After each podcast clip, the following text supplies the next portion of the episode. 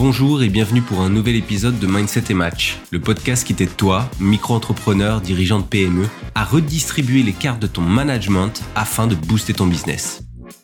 Pour ne rien manquer des nouveaux épisodes diffusés tous les mardis à 7h, je t'invite à me suivre, t'abonner dès maintenant en cliquant sur le bouton de follow et à télécharger l'épisode si tu souhaites pouvoir l'écouter à nouveau plus tard.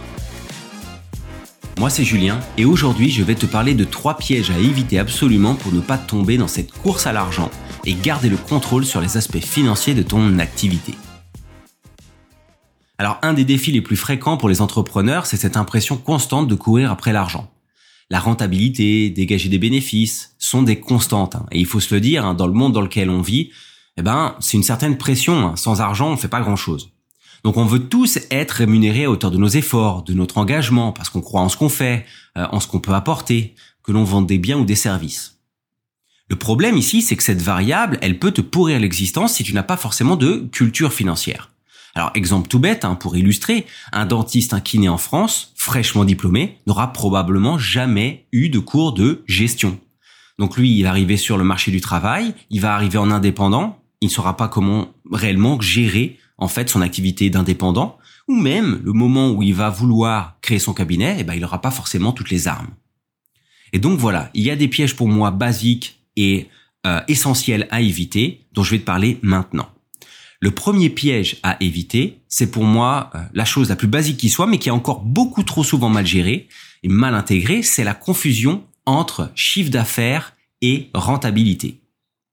Beaucoup pensent que des revenus élevés, ça signifie une entreprise rentable. Mais sans maîtrise des coûts, un chiffre d'affaires élevé, il peut masquer des problèmes de rentabilité énormes.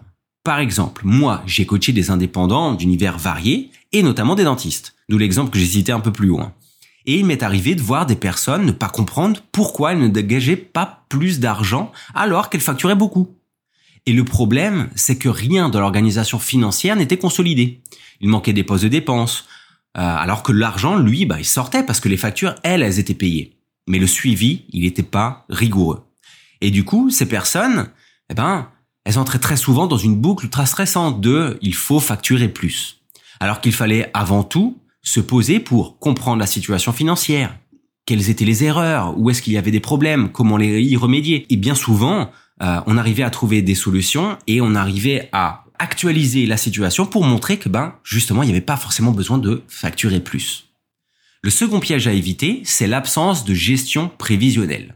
Ne pas anticiper les dépenses futures, ça peut conduire à des surprises financières. C'est pas une nouvelle. Hein. Une gestion proactive des flux de trésorerie, c'est crucial. Alors je sais que là, en disant ça pour certains, ça va peut-être euh, être un mot contre triple au Scrabble, hein, euh, flux de trésorerie, mais euh, je vais simplifier. Hein. Qu'est-ce que je veux dire? Eh bien que, en plus de devoir faire l'effort de consolider son activité en prenant et en apprenant que les recettes moins dépenses pour obtenir le bénéfice réel, euh, que tu dégages, voilà, ça c'est un truc assez simple, mais voilà, c'est un truc qui s'apprend. Et eh ben il faut aussi penser à demain. Et oui, il y a un besoin de projection. Imaginons que tu aies une entreprise dont l'activité elle est florissante. À un moment donné, en termes de volume, de production, hein, euh, ça coince. Bah peut-être qu'il va falloir recruter, peut-être qu'il va falloir investir dans une machine plus performante, peut-être qu'il va falloir faire un upgrade de machine. Enfin bref, tout ça pour dire que ça se prévoit. Et de la même manière, un autre exemple, pour un architecte indépendant qui travaille de chez lui, eh ben, il doit pouvoir utiliser tous les jours quoi? Son portable, son ordinateur. Ce sont des éléments essentiels. Et qu'est-ce qui se passe si l'un ou l'autre tombe en rade? Eh ben, il faudra bien les remplacer et les remplacer en urgence. Hein. Il va pas pouvoir attendre un mois, deux mois pour pouvoir le remplacer. Eh bien ça, ça fait partie de la gestion prévisionnelle. Il faut se construire petit à petit un fonds d'urgence ou un fonds d'investissement. Donc d'urgence quand ce sont euh, des choses qui n'étaient pas forcément prévues comme justement un ordinateur qui tombe en rade, ou d'investissement quand on a besoin, on se met en capacité de développement de l'activité. Ça va t'éviter du coup de te retrouver dans la situation du bah, je suis dans la mouise parce que je sais pas comment je vais faire pour payer telle chose. Ou alors tout simplement, flûte, je sais pas comment je vais faire pour investir. Donc voilà, il faut le prévoir. Et le troisième piège, euh, qui fait aussi pas mal de dégâts, c'est le fait de sous-estimer ta valeur personnelle. Alors là, tu vas me dire, mais attends, ça n'a rien à voir avec le reste. Mais si, en fait, ça a tout à voir. Tu fais peut-être partie de ceux qui fixent des prix bas ou qui ont déjà fixé des prix bas par peur de ne pas être attractifs, qui ont fait ou qui font des ristournes sans se préoccuper de savoir s'ils peuvent réellement le faire ou par peur de louper une opportunité, de perdre un client. Alors il existe bien d'autres exemples, hein, mais au final, qu'est-ce qui est important ici avec ces petits exemples que je viens de donner?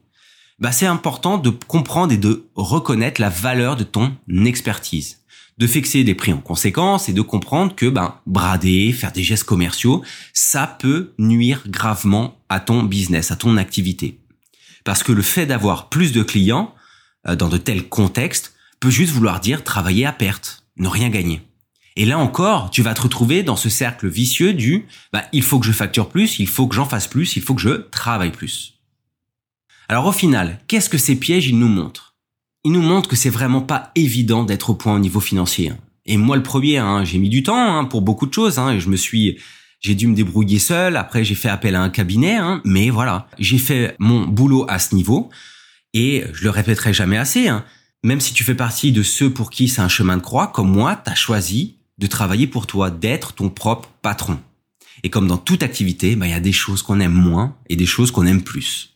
Et donc, en ayant cette notion de qu'est-ce que ça implique de gérer, de faire cette gestion financière, bah tu vas savoir déjà si ça te plaît ou pas, si c'est quelque chose que tu peux euh, développer parce que c'est quelque chose qui t'intéresse vraiment, ou alors de te dire bon, je pense qu'il va falloir que je fasse appel à quelqu'un pour m'épauler. En apprenant seul ou avec l'aide d'un coach, d'un professionnel, ben, tu vas arriver à intégrer la dimension financière à ta vision, à la vision que tu as pour ton activité. Au final, tu vas pouvoir non pas te livrer de la question financière, mais tu vas apprendre à vivre avec de manière optimisée. Et ça, dans le quotidien de n'importe qui, ça fait une différence monumentale. Merci d'avoir écouté Mindset et Match, le podcast. J'espère que cet épisode t'aura aidé à comprendre que structurer le ou les aspects financiers de ton activité va t'enlever un poids énorme et participer à ton évolution, celle de ton activité. Si cet épisode t'a plu, n'hésite pas à t'abonner, partager, et si tu veux discuter de ce qui te préoccupe, tu peux me contacter sur LinkedIn et WhatsApp, le lien et le numéro sont en description. C'était Julien, à mardi prochain.